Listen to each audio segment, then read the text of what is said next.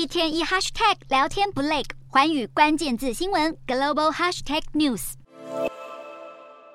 英国维珍集团旗下的火箭发射公司维珍轨道，自2020年以来，四度将自主开发的私人火箭成功射进太空轨道，成了全球太空旅行领域最具声望的企业之一。不料，维珍轨道却在上市后三年多时间就传出募资失利，准备大裁员，停止营运。根据美媒 CNBC 报道，维珍轨道执行长哈特当地时间三十日向全体员工表示，公司即将裁员六百七十五个工作职位，人数占总员工数的八十五趴，主因。是维珍轨道无法获得足够资金，也找不到一条清晰的未来发展道路。市场闻讯后，维珍轨道股价三十日大跌超过四十趴。如果从年初开始计算，已经累计暴跌八十二趴。根据报道，维珍轨道正在开发一个新系统，让改装的七四七喷射机能在飞行途中投下火箭，并将火箭上搭载的卫星送上外太空。不过，这项计划屡屡遭遇失败，在最新的一次试验中，火箭直接坠入大海。而这几个月以来，维珍轨道不断寻求金援，但最大股东都不愿投入更多资金，才让原先前景一片光明的火箭卫星大厂突然一蹶不振。